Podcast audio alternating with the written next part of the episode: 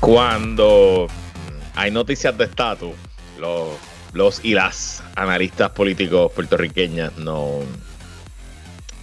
sentimos, por lo menos yo me siento aliviado porque sé que tengo contenido suficiente para traerle una hora de radio a todos ustedes. Así que hoy tenemos en la primera parte el proyecto de estatus, hoy aprobado en la Cámara. En la segunda parte, el proyecto de estatus, hoy aprobado en la Cámara. Y en la tercera parte, el proyecto de estatus, hoy aprobado en la Cámara.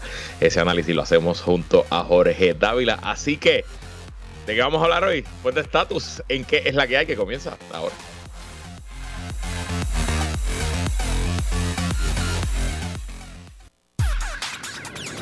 El análisis más potente y completo comienza ahora. Luis Herrero llega prendiendo fuego a los políticos y figuras que se atreven a dañar el país. Radio Isla 1320 presenta ¿Qué es la que hay? con Luis Herrero. Muy buenas tardes. Bienvenidos y bienvenidas a ¿Qué es la que hay? con Luis Herrero por Radio Isla 1320. Hoy jueves 15 de diciembre del 2022. Estamos en vivo y en directo para todo Puerto Rico por el 1320 AM y su cadena para el mundo a través de radioisla.tv, nuestra aplicación para teléfonos Radio Isla Móvil y en facebook.com diagonal Radio Isla TV. Yo soy Luis Herrero y como siempre les invito a que me sigan en todas las redes sociales, twitter.com diagonal L Herrero, facebook.com diagonal L Herrero, instagram.com diagonal L Herrero y recuerda que este programa lo puedes escuchar en su formato podcast. Búscalo como qué es la que hay en tu aplicación de podcast favorita para que me escuches cuando a ti te dé la gana y que es la que hay de que vamos a hablar hoy, pues vamos a hablar de estatus y de estatus y de estatus. Se aprobó el proyecto en la Cámara. Primero les voy a contar qué dice el proyecto, lo que le dijeron los congresistas. Vamos a analizar los votos a favor, específicamente de los republicanos, quiénes son, para entender un poco de dónde vienen. Y luego de eso, luego de la pausa, lo analizamos con Jole Dávila pero como siempre, algunos temas de interés. Primero, excusar a nuestra amiga doctora Mónica Feliu Mojer. Hoy eh, no vamos a tener jueves de ciencia boricua. Mónica me pidió eh, la semana, así que no hay ningún problema. Regresamos con Mónica el próximo jueves y también vamos a grabar un programa especial, una hora completa, que vamos a utilizar, que vamos a repetir, ¿verdad? En la semana entre la Navidad y el Día de Reyes, esas dos semanas vamos a tener programación original, que la vamos a dar la primera semana y la vamos a repetir la segunda. Eh, también vamos a tener música los dos viernes, así que estamos preparando todo eso porque me voy a coger unos días de descanso. Y en cuanto a la acción de nuestra liga de béisbol, eh, Roberto Clemente Walker, anoche mis cangrejeros volvieron a ganar la cuarta victoria consecutiva, pero ay Dios mío, como me hacen sufrir estos cangrejeros, de verdad. Anoche fue una noche bien atípica para la novena Santurcina en esta temporada, porque bateamos, bateamos un montón, hicimos nueve carreras, estábamos ganando 8 a 4, 8 a 4, 8 a 3, si no me equivoco, en la séptima entrada. Em, y Ponce se pegó a uno y llegamos a, no estamos exactos, 9 a 4 y llegamos a la novena, eh, 9 a 8. Y Ponce puso dos hombres en base, en base, si no me equivoco, en la novena. Pero nada, al final el picheo y el relevo Santurcino aguantó y nos llevamos la victoria. Hoy Santurce visita a Carolina, mañana a Mayagüez. El sábado, sí, mañana a Mayagüez.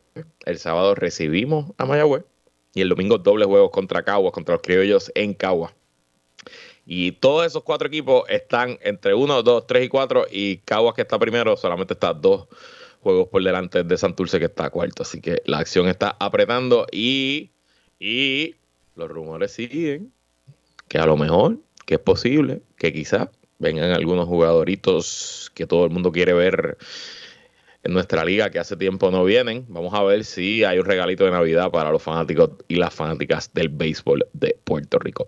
Y una nota que me llamó muchísimo la atención que recoge hoy el nuevo día eh, es en cuanto a los precios de los alquileres en Puerto Rico y el efecto que ha tenido la llegada de Airbnb y otras plataformas de alquiler a corto plazo. Eh, hago nota de la historia para anunciarles que entre los episodios que vamos a grabar y que vamos a tener para ustedes en esa esas dos semanas de vacaciones de la Navidad, vamos a grabar un episodio específico del tema de bienes raíces, el tema de los alquileres a corto plazo, cómo se están moviendo los mercados, ¿no? Y pues profundizar sobre este, sobre este asunto que sé que hay muchísimo interés y que realmente se habla mucho allá afuera, pero hay poca data. Y lo bueno de este artículo, de esta historia del Nuevo Día, es que pues presenta un estudio del Centro para la Nueva Economía, leo del periódico El Nuevo Día. En Puerto Rico los precios de la vivienda aumentan 23% y la mediana de alquiler sube 7% cuando el porcentaje de alquileres a corto plazo sube 10% en una comunidad.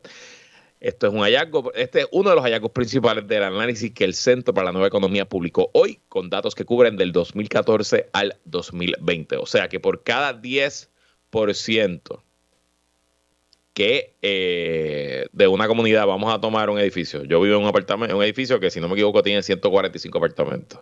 Aquí por reglamento no se puede tener BNB, pero vamos a decir que se pudiera. Pues en teoría, si de esos, por cada 14.5 apartamentos que se convirtieran en un Airbnb en mi edificio, pues el valor de todos los demás apartamentos aumentaría en 23%, lo cual está nítido, eso es bueno para los demás propietarios, claro que sí. Sin embargo, para los que viven alquilados o están buscando alquiler, pues también aumentaría un 7% la renta promedio. Y claro, como no hay Airbnbs del, al mismo volumen en todos lugares, pues es muy probable que en un barrio o una comunidad de Cupey o en una comunidad de Juana Díaz, pues los precios de los alquileres y los valores de las propiedades, porque llega un Airbnb a la esquina, no hace ninguna diferencia.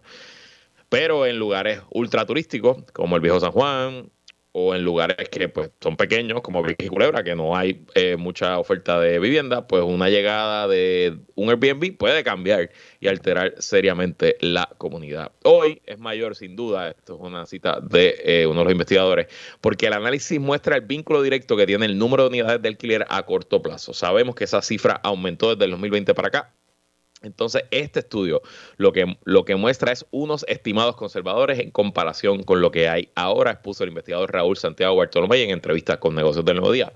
Él también profesor de la Escuela Graduada de la Planificación de la UPI indicó que el informe provee el único análisis que se ha realizado sobre los impactos de los alquileres a corto plazo sobre el mercado de vivienda de Puerto Rico. Voy a tratar de conseguir a, alguno de los investigadores de este estudio o a alguien del, del CNE para que esté con nosotros la semana que viene, pero como les dije, vamos a tener un programa especial sobre el tema. Eh, la si no me equivoco, va a salir el lunes 26 de diciembre, si no me equivoco, ese es el día que va a estar. Así que pendientes a que es la que hay. Y bueno, hoy en el resumen de la guerra de Ucrania no hay mucho que reportar del frente de batalla. Eso sí, el presidente ucraniano Vladimir Zelensky le dio una entrevista al periódico semanario británico The Economist, donde dijo que no favorece congelar el frente de batalla, congelar la guerra ahora para sentarse a negociar. Dijo que eso sería simplemente no terminar el trabajo y darle tiempo a Vladimir Putin para que se reorganice y que intente nuevamente invadir más territorio ucraniano en los próximos años. Eh, también hoy el jefe del Estado Mayor del ejército ucraniano, el general Saluzny, eh, dice que Rusia prepara 200 mil nuevos soldados para una ofensiva en primavera y que él no tiene dudas que Rusia nuevamente intentará tomar la capital de Kiev. Eh, yo no sé cuánto de esto es propaganda, cuánto de esto es realmente información, inteligencia accionable que tenga el, eh, el general eh, Salunsky, pero em, de que Rusia está movilizando, Rusia está movilizando, y de que no se ha acabado esa movilización que ellos dijeron que iban a solamente mover 300 mil personas, pues no sé, evidentemente hay algo que sigue pasando y no es casualidad que también, eh, probablemente en respuesta a esta misma información, que los Estados Unidos, eh, reporta el New York Times hoy, se eh, encamina a duplicar el número de soldados ucranianos que está entrenando en bases de la OTAN y bases de Estados Unidos en Alemania. Se espera que comenzando en enero, Estados Unidos tenga la capacidad de entrenar un batallón entero del ejército ucraniano. Esos son entre 600 a 800 soldados en tácticas modernas de guerra y eh, lo que dice la prensa es que se tratan de batallones que mm, aunque quizás algunos ya son veteranos de la guerra, no han sido parte de las contraofensivas exitosas de Gerson, de Kharkiv y otros lugares donde el ejército ucraniano ha tenido éxito y lo que busca Estados Unidos es darle las destrezas y las tácticas que utilizó ya Ucrania exitosamente en otros lugares para aumentar la capacidad del ejército ucraniano. Y bueno, hasta ahí los temas de hoy. Vamos al plato fuerte, aprobado el proyecto de estatus en la Cámara con 233 votos a favor y 191 votos en contra. Varias sorpresas, todos los demócratas, ni uno solo, ni siquiera Chuy García, el demócrata de Chicago, que había eh, hablado de, había hecho pública su oposición contrario a, a Alexandro Caso Cortés, que nunca se rumoraba que ya en un momento estuvo puesta al proyecto, pero nunca se hizo esa oposición pública. Chuy García sí la había hecho pública, pero hoy, eh, pues no, votó con la mayoría 233.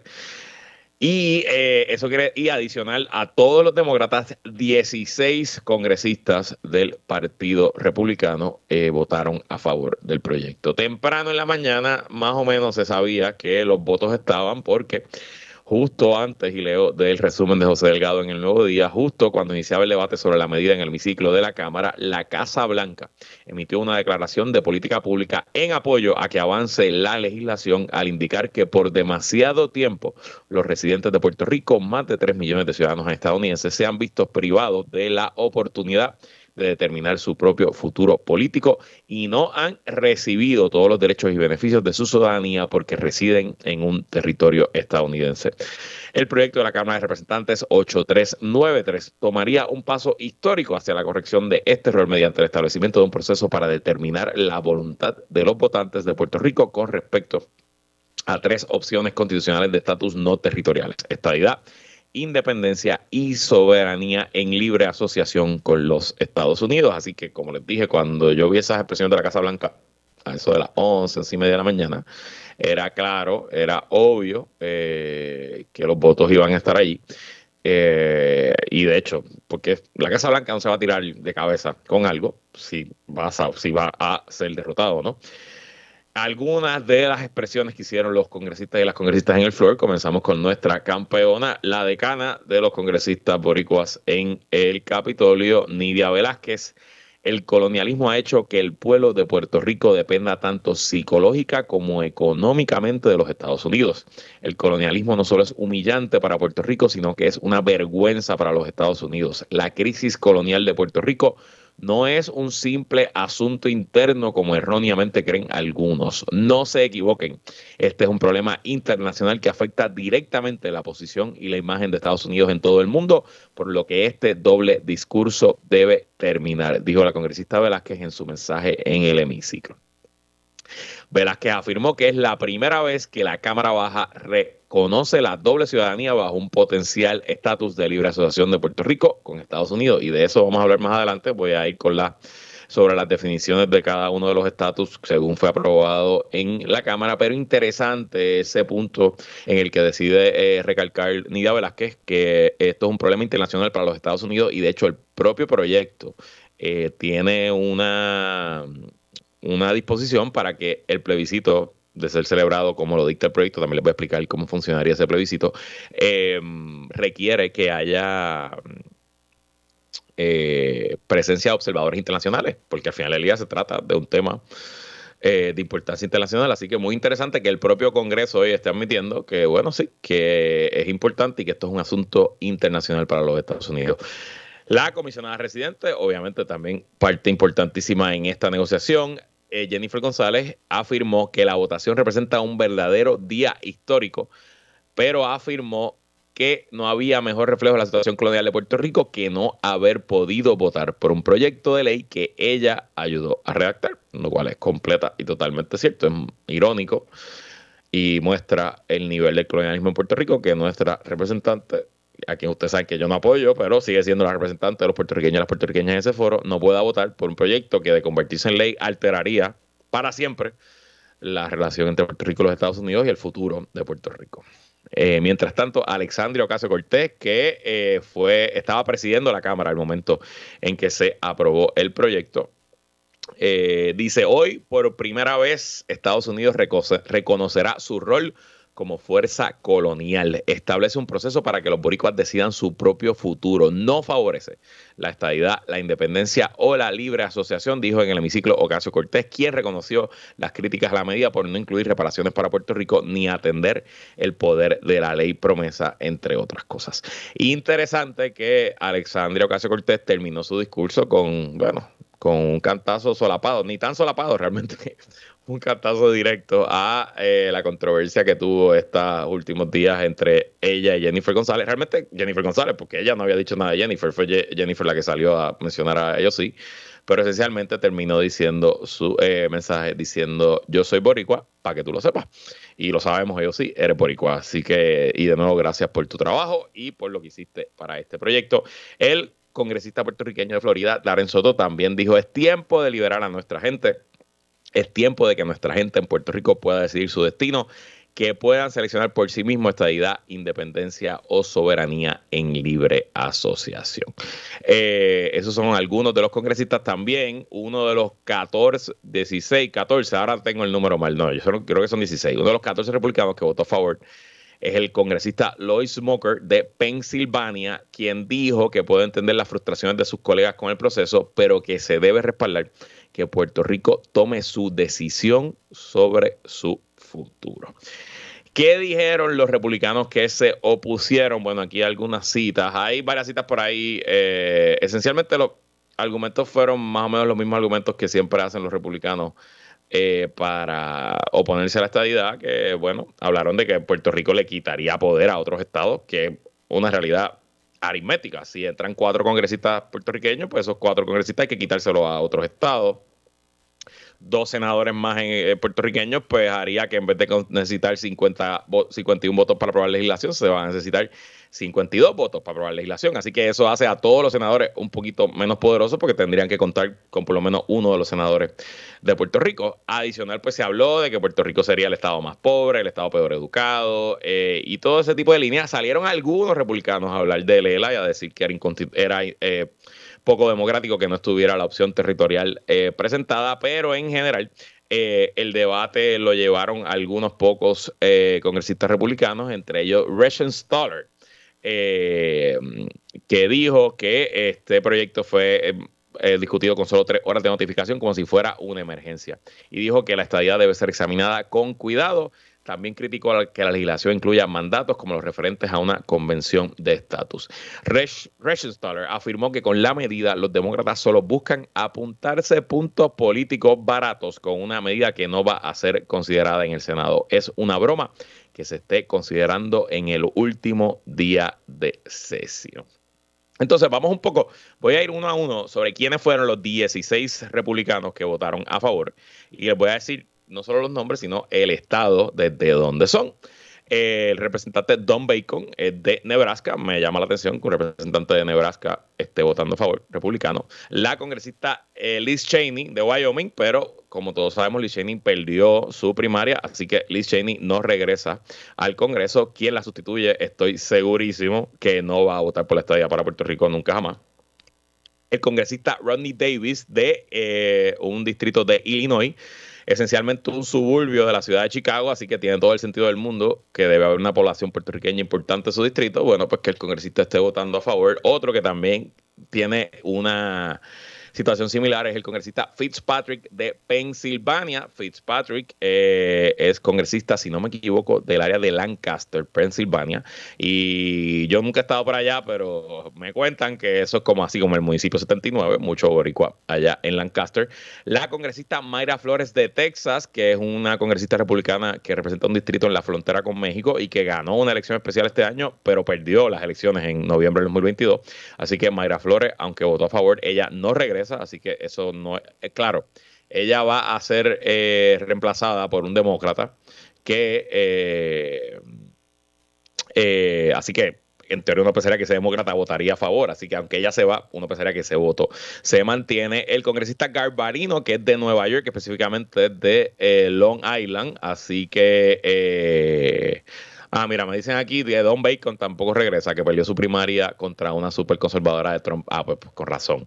Eh, Bacon de Nebraska pudo votar a favor, pues tampoco regresa el año que viene. El senador, el, congresista González de Ohio votó a favor, pero tampoco regresa. No aspiró a la reelección del 2022, así que ahí hay un voto menos. Eh, un congresista de nombre Jaime Herrera Butler del estado de Oregon, el congresista William Patrick Wisenga del estado de Michigan, el congresista David Joyce de Ohio, eh, el congresista John Katko de New York, el congresista Newhouse del estado de Washington. Solamente dos congresistas de Florida votaron a favor. Eso me sorprendió un montón. Bill Posey de Florida y María Salazar de Florida, congresistas republicanos. Quiero dejar claro, obviamente Darren Soto y otros demócratas votaron a favor. Eh, y el congresista Lloyd Smoker de Pensilvania y Fred Upton de Missouri. Perdón, de Michigan. Me llama poderosamente la atención que Pensilvania, excepto por Pensilvania, que es un estado con una población puertorriqueña notable, en, ni siquiera en Nueva York, y de hecho, Eli Stefanik, que es la tercera de la delegación republicana en eh, el Congreso, que fue quien reemplazó a Alice Cheney cuando los demócratas le hicieron un golpe de Estado, y que Jennifer González hizo campaña por ella, apoyó el golpe de Estado contra Liz Cheney, la apoyó a ella, dijo que ella era el futuro del Partido Republicano, pues Elise Stefanik le votó en contra de la medida y Liz Cheney le votó a favor, a que ustedes vean. Pero en general, según José Delgado, de los que acabo de mencionar, Cato, González, Upton, Cheney, Herrera, Butler y Davis no regresan en enero. Así que eso es un, dos, tres, cuatro, cinco, seis votos menos.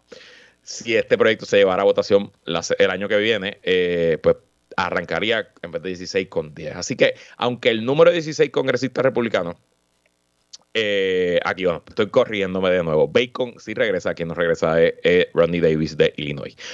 Eh, a lo que voy, que em, aunque el número de 16 votos republicanos es más de lo que se esperaba, por lo menos, es un número pequeñísimo, sigue siéndolo. También es un número de eh, que casi dos, casi no la mitad, pero un poquito menos de la mitad de todos los votos, eh, pues son de congresistas que no están allí el año que viene. Así que honestamente el análisis se sostiene. El Partido Republicano ahora mismo tiene exactamente cero espacio para hablar de la eh, de la estadía para Puerto Rico, mucho menos ofrecerla. Y si la estadía para Puerto Rico está en eh, en un proyecto no va a tener el apoyo del Partido Republicano y esa es la realidad política hoy. ¿Se puede cambiar? Bueno, quizá se puede cambiar, pero hace 20 años había mucho más republicanos en favor de la estadía que hoy. Y hace, tan, hace 20 años el Partido eh, no progresista en Puerto Rico, estadista, domina la discusión en Washington. Han elegido a todos los comisionados residentes, eh, han gastado millones y millones y millones de dólares, sobre todo en el Partido Republicano. No podemos olvidar que las familias más poderosas de Puerto Rico, la familia Fonalleda, son republicanos. Jennifer González, en teoría la política más poderosa en Puerto Rico, es republicana. Marco Rodríguez Emma, Tomás Rivera Chávez, Johnny Méndez, usted siga por ahí, todos ellos dicen ser republicanos, pero mientras más ganan, mientras más dinero invierten, peor les va con el Partido Republicano. Y bueno, vamos rapidito porque me quedan poquito más de cuatro minutos para ir a la pausa. En general, el plebiscito que propone este proyecto de ley se celebraría el 5 de noviembre y como saben, se mantiene la eh, opción de una segunda vuelta si ninguna de las eh, tres opciones eh, obtiene el 50% de los votos en esa primera votación. La elección sería entre la independencia, la soberanía en libre asociación con los Estados Unidos y la estadidad. Entonces, las definiciones son bastante estoy de memoria, ¿verdad? Pero yo creo que son bastante similares a como estaban originalmente en el proyecto, donde más cambios hay en la libre asociación, así que voy a ir rápido sobre las demás, pero en la independencia, Puerto Rico sería una nación soberana con toda la autoridad y responsabilidad sobre su territorio y población bajo una constitución de su propia adopción, que será la ley suprema de la nación esencialmente, ¿verdad? Y tiene otra, otros párrafos, pero esa es la definición de independencia que estaría en la papeleta de ese plebiscito. La estadidad sería, eh, si usted está de acuerdo, marque aquí, el Estado de Puerto Rico sería admitido a la Unión en igual lugar que los demás estados en cuanto a cualquier eh, asunto eh, que tenga que ver, ¿verdad? Y en unión permanente con los Estados Unidos bajo sujeta a la Constitución y a los poderes no prohibidos por la Constitución a los estados y reservados para el Estado de Puerto Rico o sus residentes y la definición de soberanía en libre asociación con los Estados Unidos, importante ese es el nombre, no es libre asociación, es soberanía en libre asociación con los Estados Unidos, dice Puerto Rico sería una nación soberana con la autoridad completa y responsabilidad sobre sus territorios y población con una constitución, una constitución de su propia creación, que será la ley suprema de la nación. Puerto Rico estará eh, tendrá todos los poderes y responsabilidades consistentes con los derechos y responsabilidades que eh, tiene una, eh, una nación soberana bajo la ley internacional, incluyendo su propia política fiscal y monetaria, inmigración, eh, comercio y la, la capacidad de conducir en su propio nombre relaciones con otras naciones y organizaciones internacionales, excepto lo que digan los artículos de libre asociación que se negociarán entre Puerto Rico y Estados Unidos. Puerto Rico tiene la autoridad y responsabilidad completa sobre sus ciudadanos y leyes de inmigración y personas que tienen la ciudadanía americana actualmente mantienen el derecho a esa ciudadanía americana y a la ciudadanía de por vida, eh, ya sea por entitlement o porque la escogieron según la ley federal. Entonces, aquí importante en cuanto a la ciudadanía para los que nazcan después del pacto de libre de, de soberanía en asociación. El nacimiento en Puerto Rico terminará de ser base para eh, la ciudadanía americana. Individuos que nazcan en Puerto Rico de mm, padres. Ok, aquí está. Espérate. Tu parents. Ah, ok, individuos que nazcan en Puerto Rico a padres de. Eh, que sean hijos de ciudadanos americanos pueden ser. Ay, este lenguaje está, perdón, me lo debía haber traducido antes de ir al aire. Pensaba que podía traducir como ustedes y no. Mi esposa debe estar diciendo, ves, ves que eso de la traducción es difícil. Eh, y ahora no estoy claro si estoy leyendo la definición vieja porque yo tenía entendido que se hablaba, hacía falta un solo padre para eh, transmitir la eh, ciudadanía americana, pero ahora estoy este, este lenguaje no me parece que diga eso. Dice aquí, individuos que hayan nacido en Puerto Rico, a, a, no dice two parents. O sea, dice tú, pero no con la W. A padres eh, que sean ciudadanos americanos eh, van a ser ciudadanos por nacimiento, de acuerdo con las leyes de inmigración de los Estados Unidos, por la duración del primer acuerdo de, la, eh, de los artículos de libre asociación. y por ahí va el asunto. Nada, obviamente todo esto va a dar muchísimo, muchísimo que discutir. Y de eso, de la dimensión política, de la dimensión legal y de la dimensión electoral. Vamos a conversar con Jorge Dávila cuando regresemos de la pausa en qué es la que hay. No se vaya nadie, continuamos. ¿Qué es la que hay? Descarga política. Descarga política con Jorge Dávila. Así mismo es, como todos los jueves analizamos la politiquería nuestra de cada día y hoy sí que vamos con el tema fuerte de la politiquería nuestra de cada día. Conversamos con el analista de Radio Isla y colaborador en este espacio, ingeniero Jorge Dávila, que la que. Saludos, saludos. Contento, bien contento.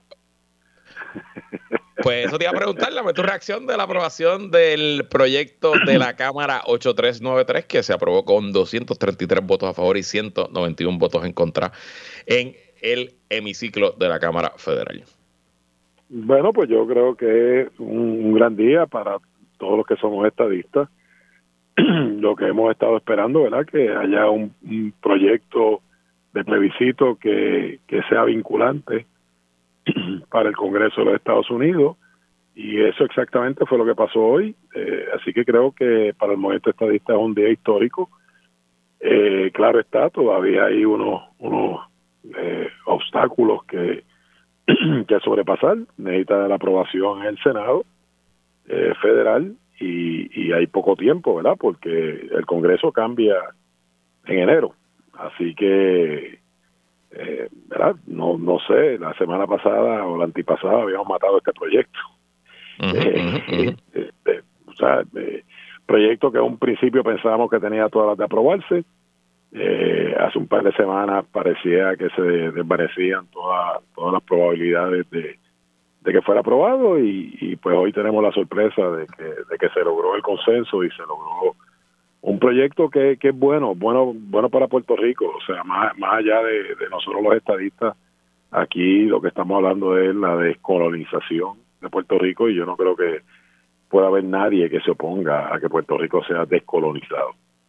Vivimos sin duda todas las todas las emociones con este proyecto, ¿no? Y, y, incluso como tú dices, pasó lo que lo que nadie pensaba posible, que se rompieran sobre más de 30 años de diferencias entre, entre Nidia Velázquez y, y los sectores estadistas en Puerto Rico para, para llegar a un proyecto de consenso, ¿no? Y, y yo no quiero...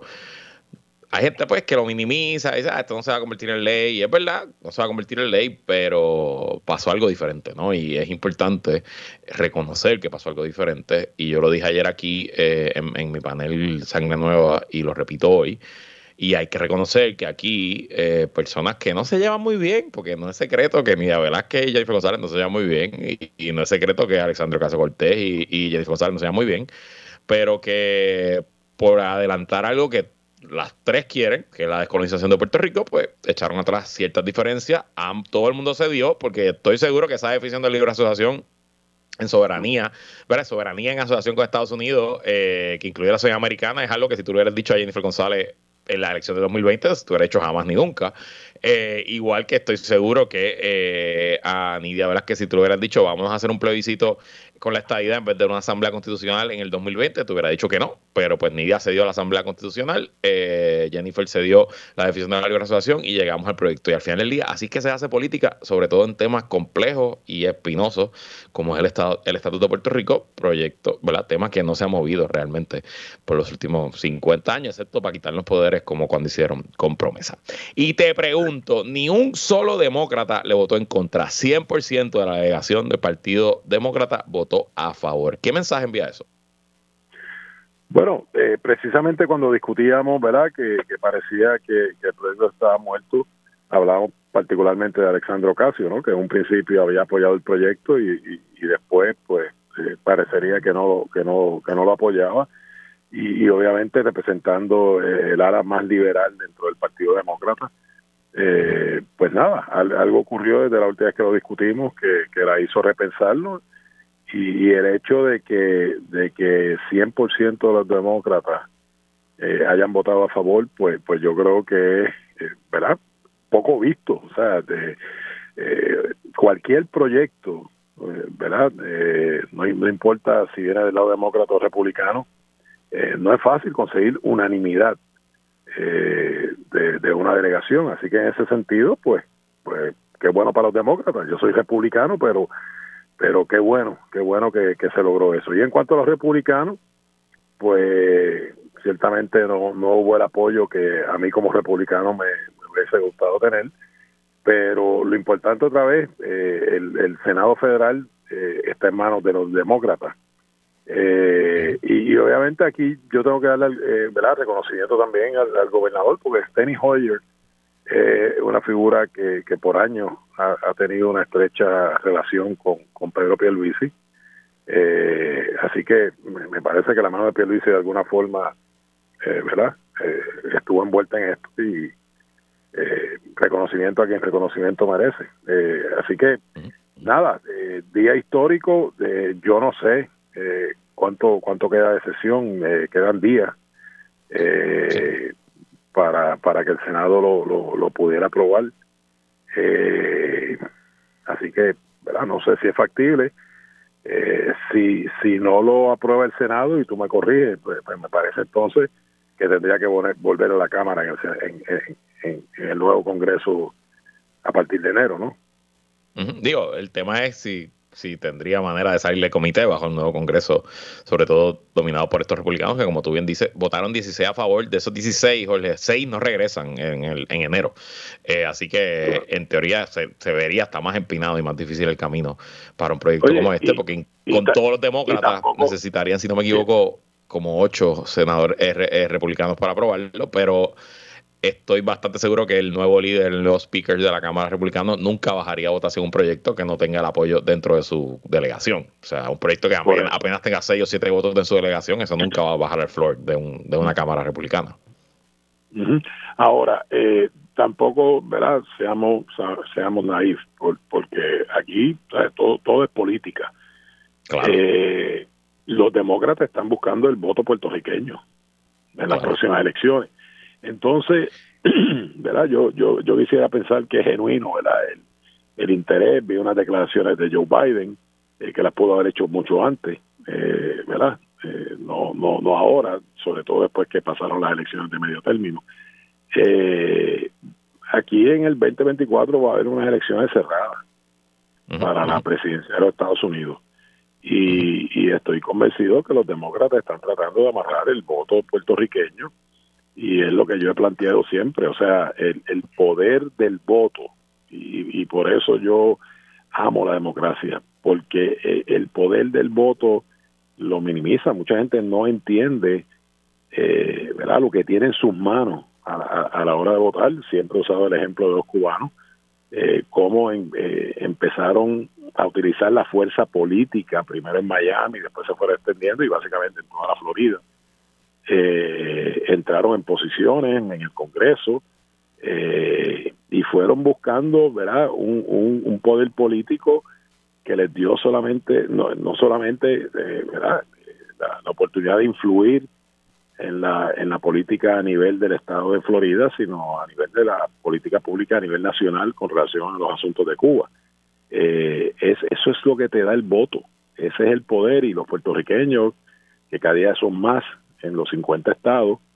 Eh, yo creo que todavía no comprenden ese poder que tienen en sus manos con, con, el voto. Y, yo creo que los demócratas lo que están es tratando de amarrar ese voto eh, puertorriqueño, hispano, que de alguna forma va a ser importante. Y, y, ya lo vimos en Florida. O sea, en Florida los demócratas perdieron en grande pero te, y te cuento algo, porque en Florida, y, lo, dije en, la, en, el primer segmento, solamente dos congresistas republicanos de Florida votaron a favor. Eso me llamó muchísimo la atención. Hay más congresistas republicanos de Pensilvania, hay tres que votan a favor, donde hay muchos puertorriqueños, pero hay menos que en Florida. Eh, y solamente Bill Posey y María Salazar votaron a favor, que son congresistas de Florida. Eso me llamó muchísimo la atención.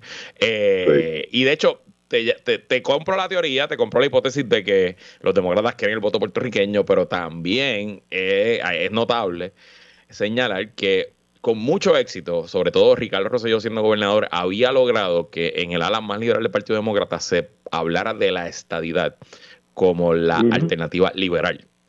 Y este proyecto lo que hace, lo que convierte la alternativa liberal es la libre determinación. Porque este proyecto, de verdad, y por eso es que yo parto el apoyo, nadie puede decir que le carga los topos a la estabilidad este proyecto. Este proyecto le da la oportunidad a las tres fórmulas, incluso da una segunda vuelta. Y pues un poco hay que ver cómo cambia ese discurso dentro de los más liberales demócratas, pero hablando de los republicanos, de nuevo, me sorprendió muchísimo ver que solamente eh, dos congresistas republicanos de la Florida hayan votado a favor de este proyecto. Sí, bueno, y, como hablabas al principio, o sea, aquí todo el mundo tuvo que ceder algo. Eh, Jennifer tuvo que ceder, Nidia Velázquez tuvo que ceder, y es de la única forma que tú logras eh, aprobación de, proyectos importantes, eh, sea el Congreso a nivel nacional o sea el Congreso a nivel de, o sea, ¿verdad? Cámara y Senado a nivel de Puerto Rico. y, y, yo creo también que envía un mensaje, envía un mensaje aquí a populares, PNP y a estos partidos emergentes que, que no se puede uno cerrar a, una posición extrema de que o, es lo que yo digo o no, porque para lograr legislación importante en beneficio de sus constituyentes, eh, a veces hay que darle la ala para comer de la pechuga. Bueno, vamos a ir a la pausa, que ya la tenemos encima, y cuando regresemos traemos la discusión a Puerto Rico, cómo quedan los jugadores y los partidos ante este proyecto de cara a eh, las próximas elecciones que ya estamos a menos nada, ya estamos al otro lado. Así que no se vayan a que la hay continúa.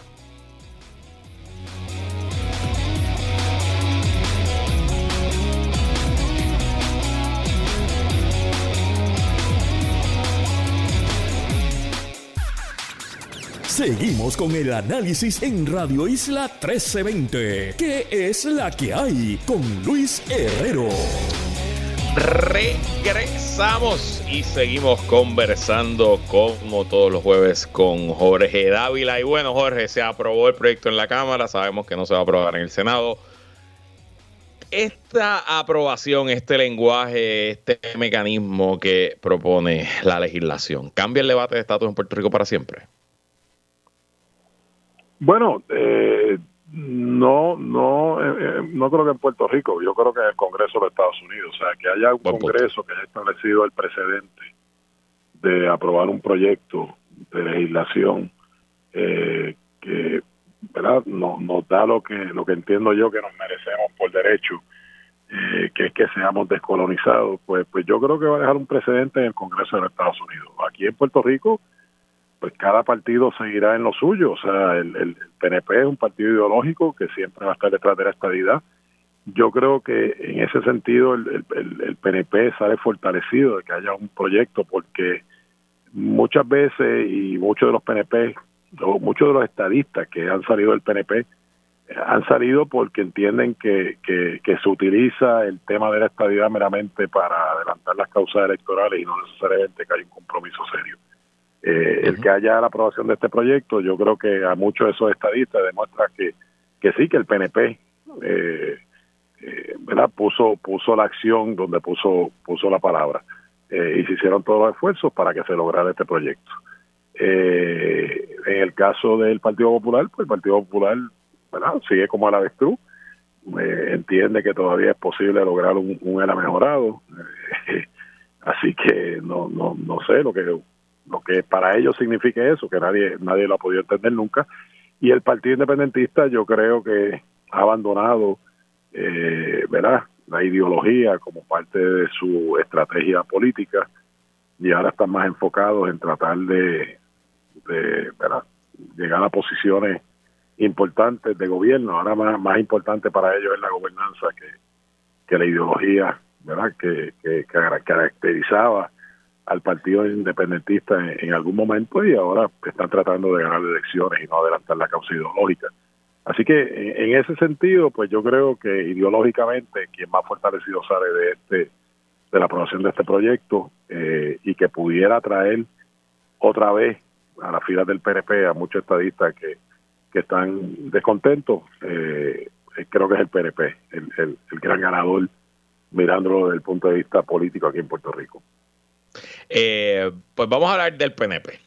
¿Cómo queda Jennifer González vis a vis Pedro Perluisi con este asunto? Eh, pensando, ¿verdad? Una posible, aquí lo que se rumora es una posible primaria. Yo sigo, yo soy de la teoría de que Jennifer González no va a retar al gobernador, a menos que el gobernador no corra. Ella aspirará, pero yo no creo que va a haber una primaria. Pero es un secreto a voces que no es que no hay, no hay mucho cariño entre el campamento de Jennifer versus el del gobernador.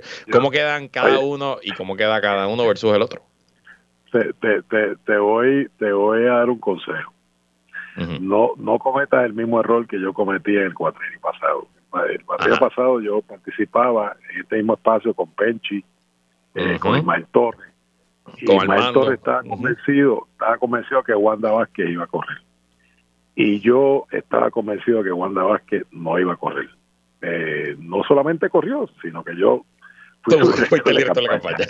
Así que, así que ojo, ojo con tu convencimiento de que Jennifer no va a retar a Pedro. Pero, anyway, eh, yo, yo creo que... Si me equivoco, pero recuerda, que no se te olvide lo que dije. te lo voy a recordar porque yo me recuerdo todos los días de lo convencido que yo estaba que Wanda que no corría. Este, así que, y me equivoqué, pero, pero yo creo que salen fortalecidos los dos eh, claro, si finalmente hay una primaria entre ellos, me parece que el tema de la aprobación de este proyecto va a tomar relevancia en el sentido de quién se adjudica el triunfo político, ¿no? eh, y te comentaba ahorita, a mí me consta de la relación estrecha que hay entre Steny Hoyer y, y, Pedro Pierluisi. Eh, pero, por otro lado, pues Jennifer González fue el que lo, la que logró eh, conseguir el consenso con Nidia Velázquez y logró que el proyecto eh, ¿verdad? finalmente fuera votación. Así que eh, definitivamente creo que hoy los dos están fortalecidos como líderes ¿verdad?